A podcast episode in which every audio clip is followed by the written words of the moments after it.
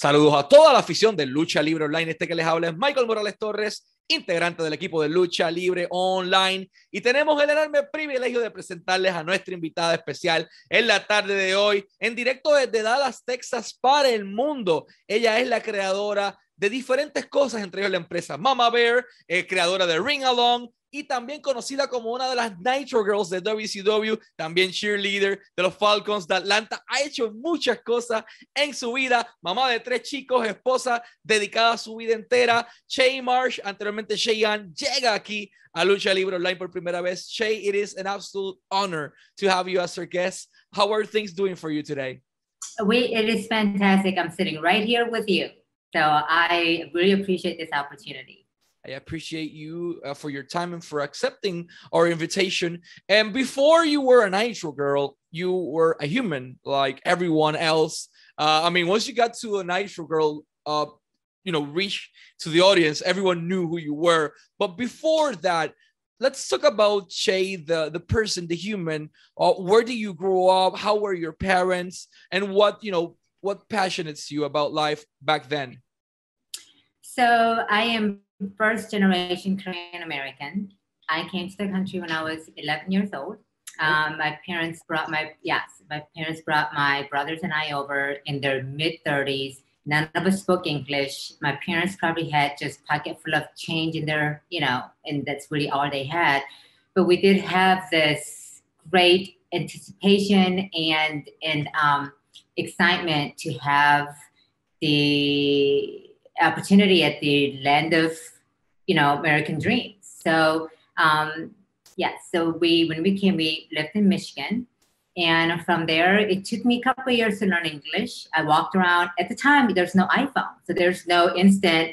Hey, can I have taco for lunch, or can I have peanut butter jelly sandwich? You know, and then it's like you give it to your cafeteria lady, right?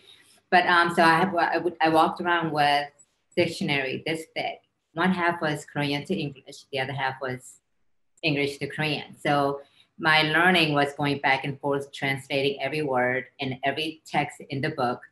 And, um, and that's how I learned the first couple years.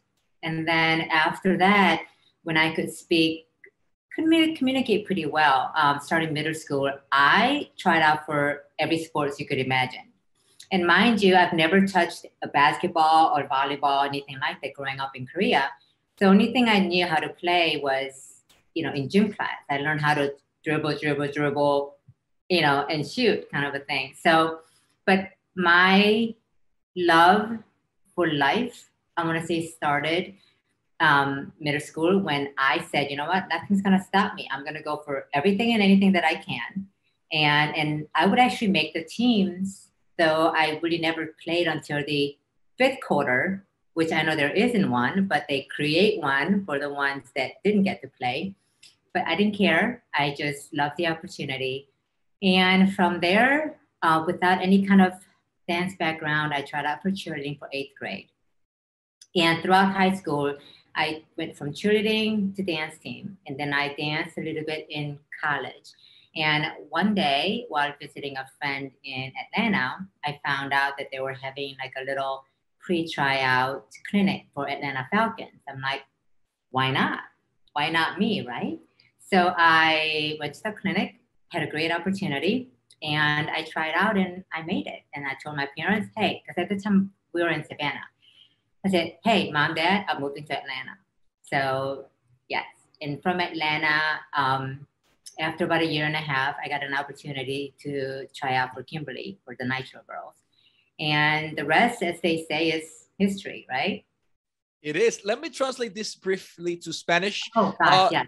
Shay menciona varias cosas, entre ellas es la primera de la primera generación de coreano-americano de su familia, o que sus padres emigran a Estados Unidos desde Corea, eh, junto con ella va su hermano, va ella, era una nena de 11 años con dos o tres centavos en el bolsillo de sus papás en aquel momento, se mueven a Michigan, no sabían el idioma, no sabían muchas cosas. Shay cuenta como eh, con libros de dos tonos distintos, de dos tomos distintos, traducía de coreano a inglés, de inglés a coreano, las dos cosas separadas. Entonces ella poco a poco fue llegando a comunicarse bien. Cuando ya se sabe comunicar bien, dice, ok, ahora es que voy a hacer un tryout para todos los deportes que pueda. Voy a hacer baloncesto, todo. Y yo no había jugado nada de esto, como ella dice. Yo sabía drivial, drivial, drivial y shoot, como ella dice, y lanzar el canasto. Eh, lo que hacía en gym class prácticamente. Eh, pero le da la oportunidad a estas cosas, de entonces de esos deportes pasa a cheerleading y ocurre la oportunidad de en Atlanta a ver un tryout con los Falcons, que es un equipo de la NFL que estaba aquí arriba.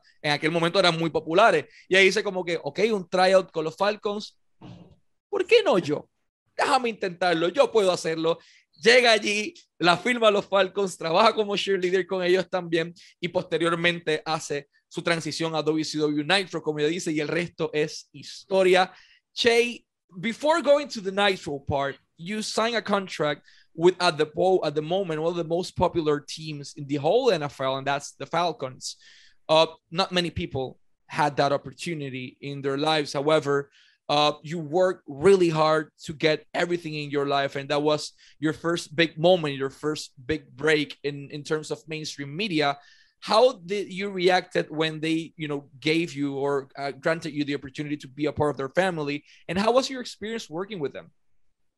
You know, um, as as you know, when you are given an opportunity as um, being blessed to come to this country, you don't take anything for granted.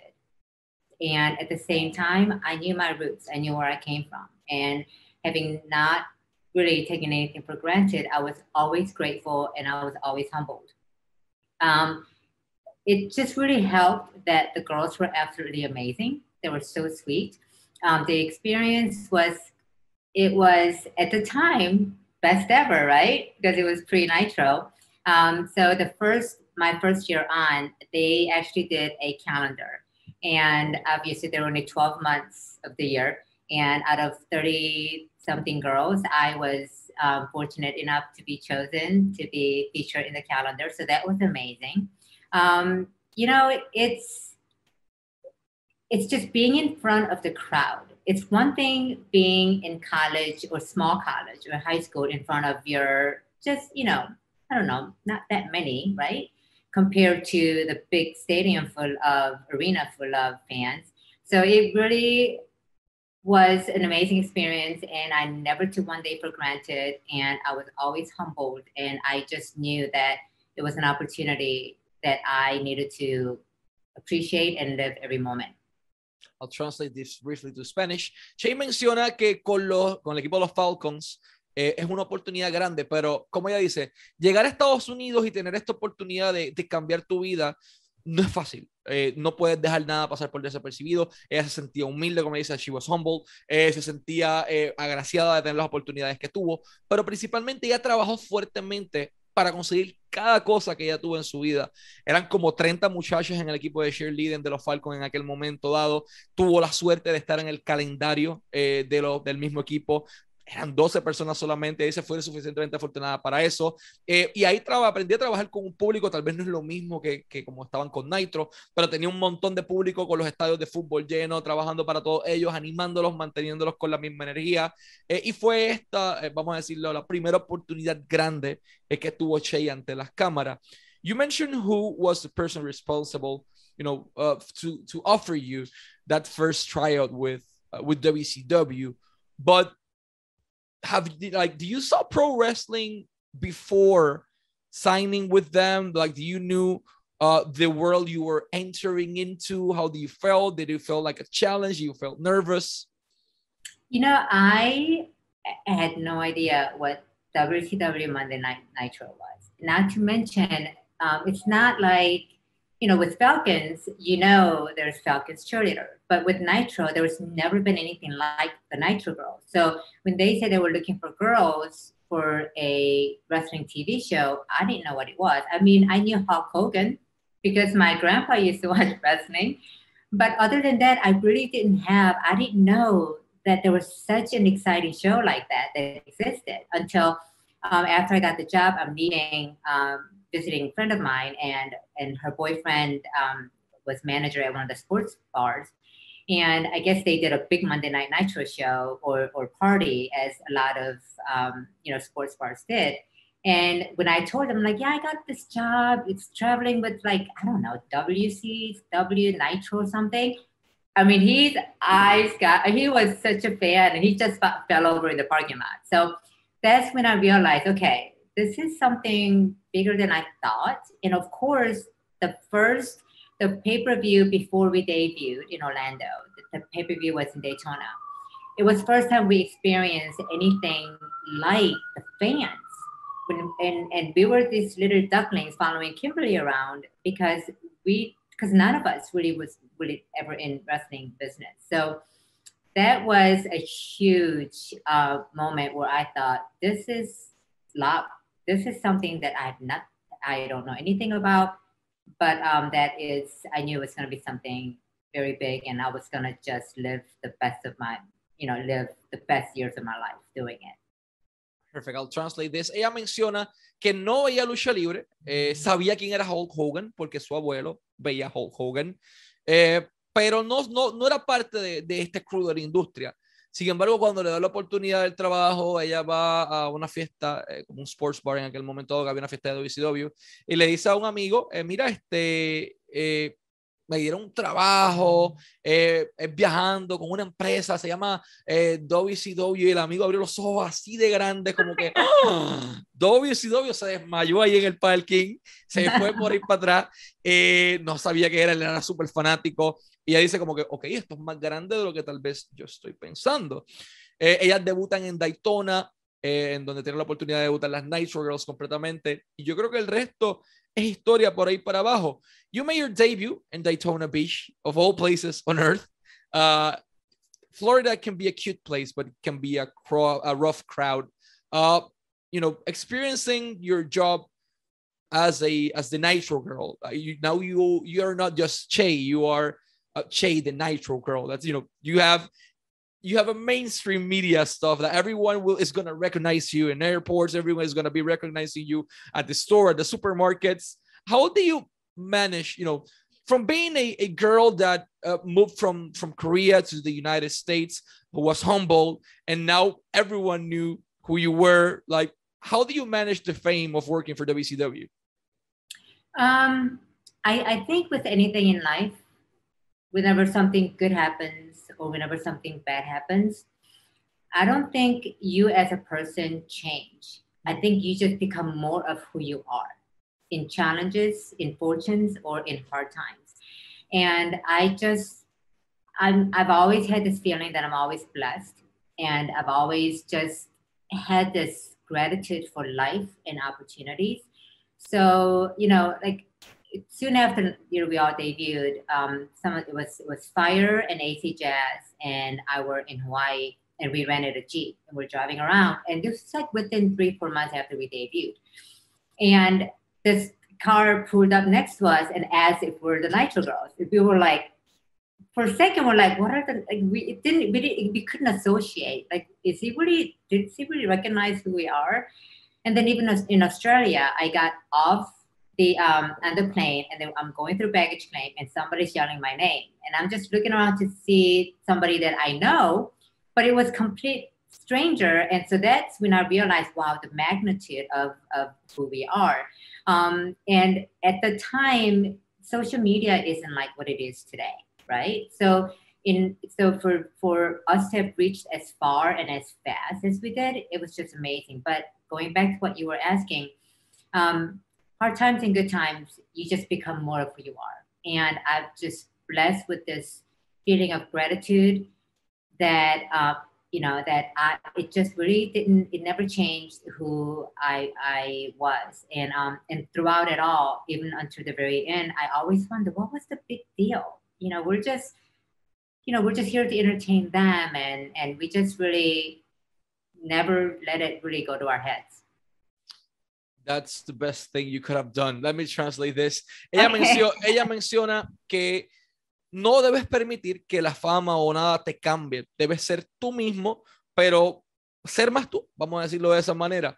Eh, llega el punto en donde la fama de las Nitro Girls es tanta que ellas están en Hawái y si ya y ella estaban en un jeep, estaban guiando y de momento les pasa un carro por el lado y es como que, ah, tú ustedes son las Nitro Girls y ella como que, nos acaban de reconocer en Hawái, qué rayo acaba de pasar, y ahí ella se dio cuenta como que, ok, eso fue varios meses después de debutar, ya la gente sabemos quiénes son, somos. De momento está en Australia, en el baggage claim, con su maletita, con sus cosas, ¡Chay, Chay! Y empiezan a gritarle de allá, y yo como que, tiene que ser alguien que yo conozca, un extraño gritando mi nombre, el extraño, eh, la gente empieza a reconocer quiénes son las Nitro Girls. Y obviamente lo que dice es, no permitas que, que tu fama te cambie eh, y siempre trabaja para, para ser tú mismo y, y, y vivir eh, por ti y por quien eres. I think that was really complicated and it's still really complicated about the wrestling industry. It's traveling.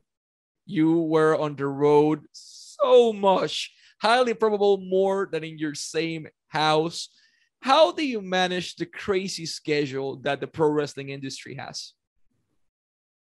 It helps when you are um, definitely single without families. Um, I want to say at the time, besides Kimberly, only AC, I mean, Spice was married. So rest of us, we just, it was just us. And, you know, and so it was really easy um, I don't know if it's something that is doable at this point in my life between three kids. I mean, I can't even keep. I have to color code their schedule between all their sports and you know and school activities. So um, it was we lived it. We lived it to the fullest. Um, but the nice thing about it is traveling part and all that, we were really well taken care of by the office, right? Um, whereas a lot of the guys in their contract only thing they got was their flights. And everything else between rental cars and hotels they had to do on their own. So i'm sure there was a lot that came with just trying to work those logistics. But for us we had our car rented for us. We had our you know hotel. So they really treated us well. And not to mention traveling together. It was like a girls you know i mean it was a girls trip. I mean i'm lucky if i get a girls like weekend once a year. I mean, for me, I it was like every day was a girls' trip, and it was amazing. Um, going to new places that I've never been to, um, experiencing new people. It came at the right time, and I'm just I'm so blessed by it. Perfect. Shaggy nos menciona que obviamente el itinerario era algo loco, pero ayuda cuando estás soltero y sin hijos, en su caso soltero y sin hijos. Solamente había una de las chicas que estaba casado, el resto estaban solteras. Eh, los talentos, por ejemplo, pues eh, ya les compraban el vuelo, pero tenían que alquilar sus vehículos y sacar sus hoteles. A ellas no. Ellas le daban ya su rental car, le daban este, su hotel, se daban sus flights, le daban todo de momento. Y obviamente era, era como que, eh, pues este Girls Night Out eternamente que tenemos ahora mismo. tiene tres hijos, tiene un esposo y este, como dice, soy suficientemente afortunada si tengo un weekend al año eh, con las muchachas, porque la realidad es que no da el tiempo. Before going to my next question regarding the wrestling industry, you mentioned something really important. Three kids. You are a mom. How did, you know, how does being a mom change your life into what you are right now? Because you're now, you created your own product, and we will get to that in our next question. But how does being a mom change you? Um, it being a parent really is, I want to say, the toughest job.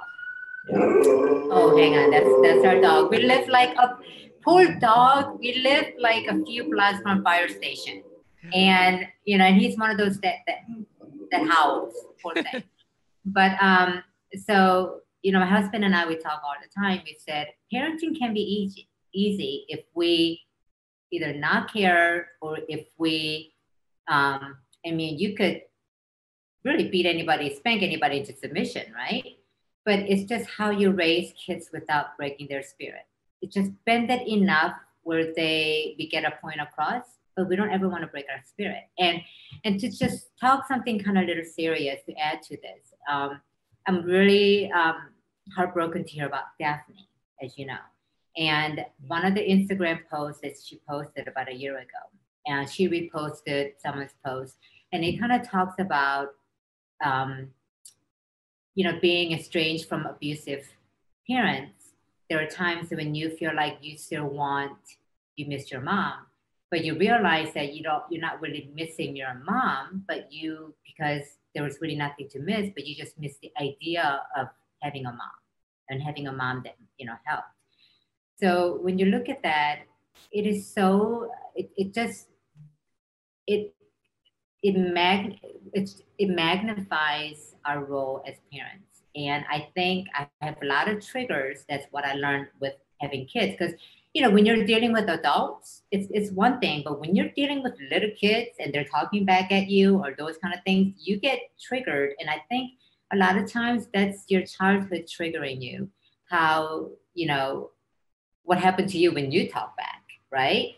And and if you weren't really ah, gosh, I don't know how to really say it. And I'm sorry that it went off this way, but I think what I'm trying to say is it's so important that we treat our kids with respect, right? And respect is given, and so you can receive respect. And just because they're little doesn't mean that they don't have their own voice.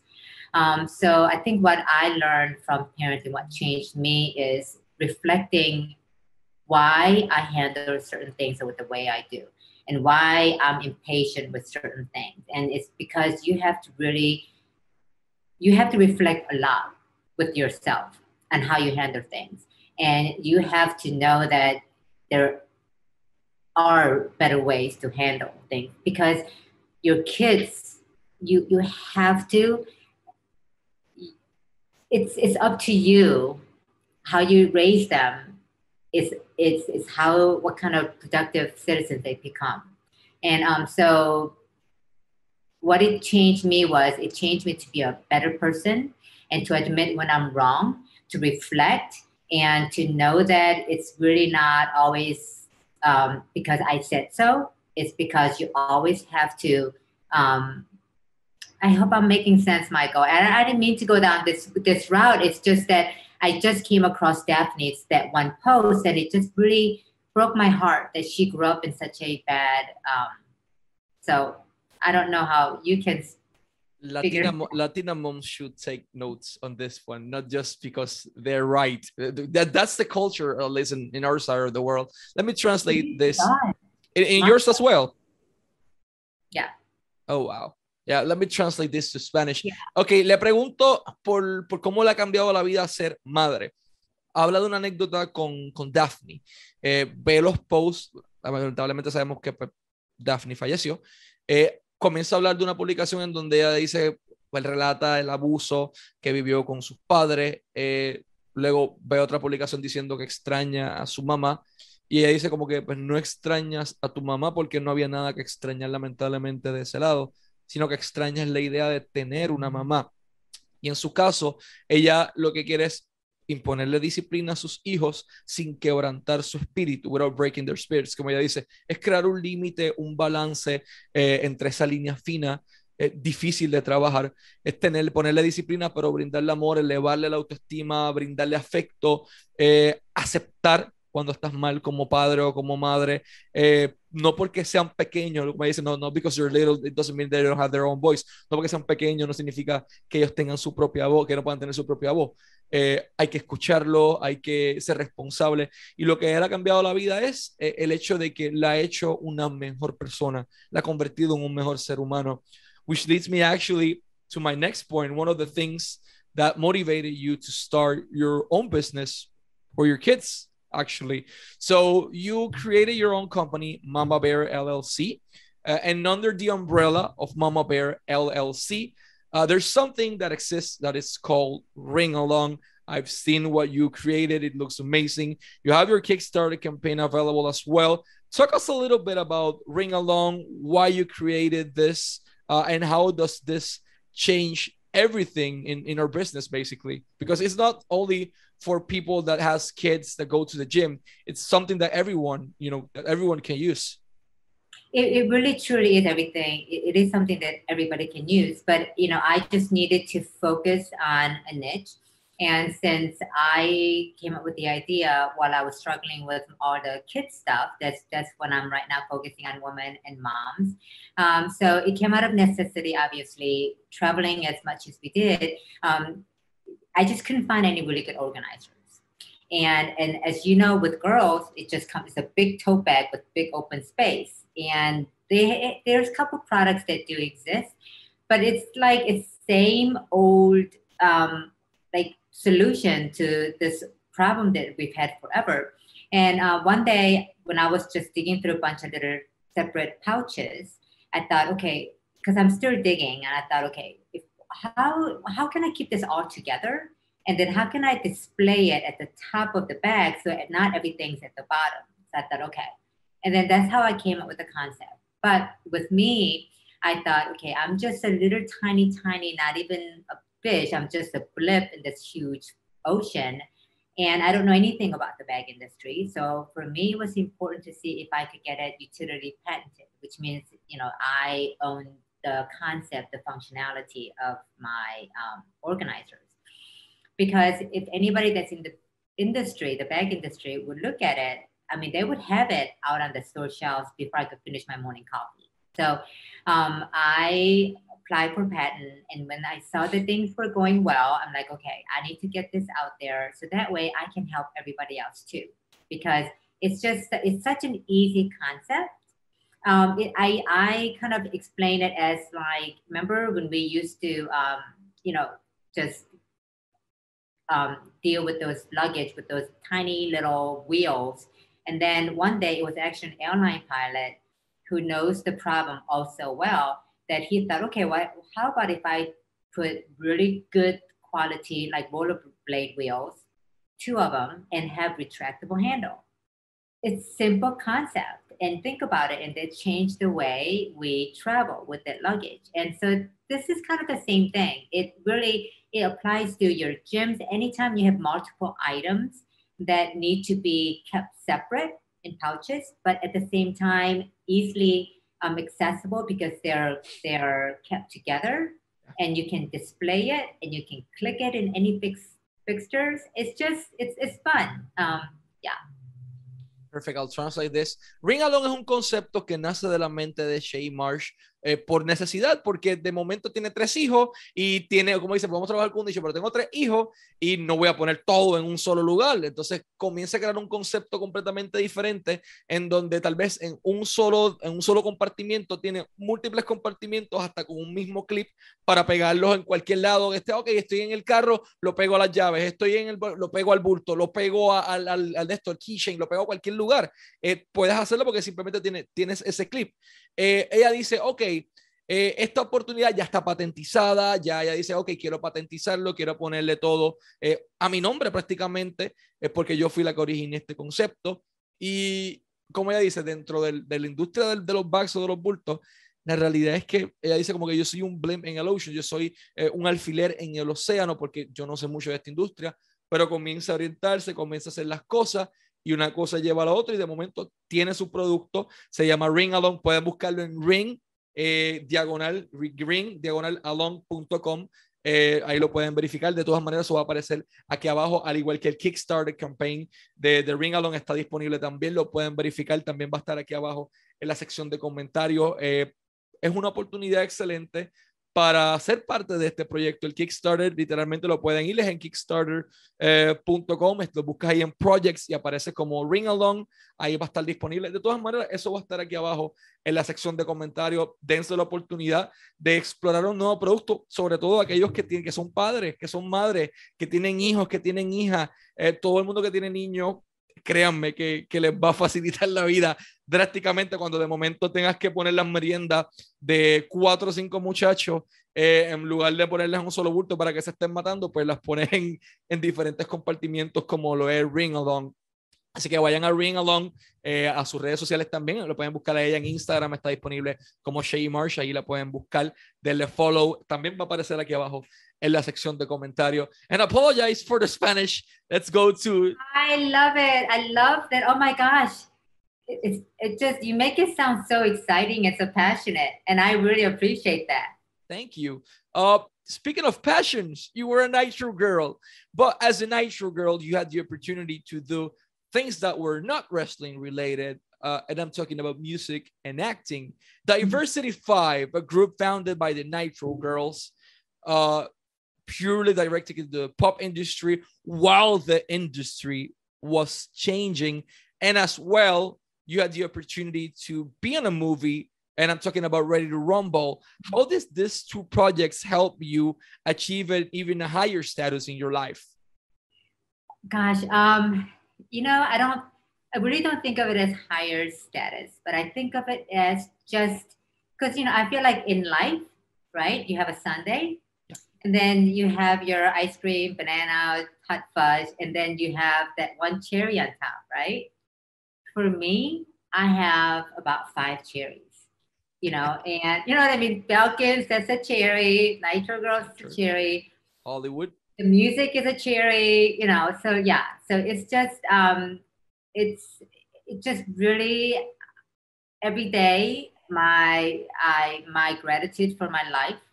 It just it, it grows. I mean, there's I mean, it's just one after another of the blessings. And yes, I'm not saying there's not any bad times. There are bad times but at the same time i think it's just it's good to keep your focus on on on, on the positives in life wow let me change, let me translate this. Ella, me, ella menciona que, ok, el pastel por lo general tiene una sola cherry, una sola cereza encima. Che tiene como cinco. Nitro Girl, Falcons, actuación, música, el mismo proyecto de Ring Along, son muchas cherries encima. Ella no lo ve como algo que la llevó a un estatus más alto, sino algo que la ayudó a ella a convertirse en, en, mejor ser humano, algo que la ayudó a ella a alcanzar un nuevo nivel en las cosas eh, y unas nuevas oportunidades que definitivamente, ¿quién no quisiera estar en Hollywood? ¿Quién no quisiera estar actuando con David Arquette? ¿Quién no quisiera estar actuando, cantando con sus amigas en un grupo de pop? Entonces, esto está bastante interesante porque ha hecho muchas cosas en su vida y todas son esa cherry encima de, de su pastel. Shay, before we go to our last question, I want to thank you so much uh, for your time and for being here with us today. Last but not least, you're with Ring Along. Mama Bear is, is basically uh, a reality right now. You have your patents for your products, uh, you have your kids, you have your husband, you're happy in life. Once you look back at that 11 year old Korean girl that moved to the US for the first time, and you see where you are right now, do you ever thought that you were going to achieve so much in your life uh, in your life as you've done so far? Never. Um you know at the time i have to i have to tell you so it was tough obviously. And the funny story is you know we applied for visa when i was in first grade and we got our visa when i was in fifth grade it took four years. Oh wow. And um, we got and then it took us about three to four months to just kind of get all our affairs in line for us to um, fly over to the us so i thought okay i'm just going to teach myself how to speak english. So i snuck around and i watched the um, american channel for the us servicemen that they have there. So back in the early 80s the two of the most favorite shows were dynasty and dallas. So here i am watching dynasty and dallas. I'm like that's how I'm gonna live. I mean, I didn't know anything about US, right? Um, I thought I was gonna ride horses all day long. I thought I was just gonna dress pretty and you know get into little cat fights with some ladies, you know, poolside. I mean, that's what I thought. And my biggest dilemma coming over to US and the flight was trying to decide what color horse I wanted. I didn't want brown. Do I want white? Do I want black? Right. And here's the here's how funny life can be.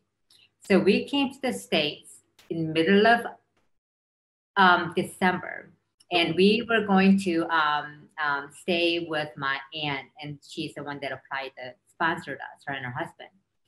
She lived in Michigan, Cold. middle of December. So when we landed, we were jet lagged, and I don't really remember, but I just remember the next morning waking up, and I got up and I just I think I was like expecting to see like Dallas, South Fork, you know, with like pasture of horses, middle of December, that much snow in Michigan. So from there, it was downhill for a while. And then after that, my um, they just threw me into school with the wolves, you know, and um, so I started school a few weeks after we got there. And I have to tell you that um, I cried every night for a while I said, God, if you knew that you were going to put me, if you knew that I was going to live here, why couldn't you make me look like the girl next door? Why couldn't I be Jane? Why do I have to be Che? Right? and and I went through my share of being teased, you know, at school, and and and I don't, I have no hard feelings, and it's because um, there is no because it's just people just they just don't know, and they're little, you know, and they don't know, they're kids, and um and I have to tell you, um, there is this one girl in sixth grade who made my life and my best friend's life just living H E W L every day and uh, and my friend was she was American, but she was, you know, her physique was larger, right? So she, both her and I were targeted every day, and I never forget in homeroom class in sixth grade, and this girl is kept on me, right, in class. This guy named Greg Anderson, I'm gonna say his name, and I wish I could find him. Um, he was the the jock of our grade. He was like the most popular kid in our grade. He stood up for me. He told this girl and said, "You need to leave her alone." You know, and I don't want to hear another word out of you. Leave her alone. And that happened so many years ago, but I still carry that in me. You know that that you realize that that you know what. Yes, there are going to be some harsh words by harsh people, right? But at the same time, there are people who is rooting for you, who will stand up for you, and there are good in people. And um, so from there, I just and you know what? I'm so sorry, I forgot the question. I'm like going in a big circle, but but I guess what I'm trying to say is, it's just I never thought where I would be, where I am, but I just knew I'm enough you know, and only opportunity that I'm to miss out on are the ones that I don't go for. Doesn't matter whether I can speak, doesn't matter whether I look different. But here's the thing I thought being different worked against me.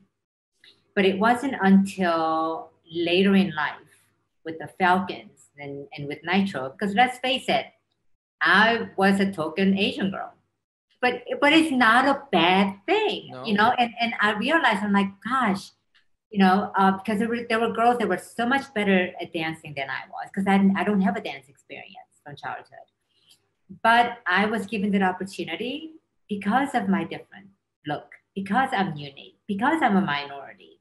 So let's celebrate who you are, no matter where you came from, no matter your background. No, it just celebrate yourself, be kind to yourself, and just don't ever talk yourself out of an opportunity because you think that you're not enough, because you are more than enough.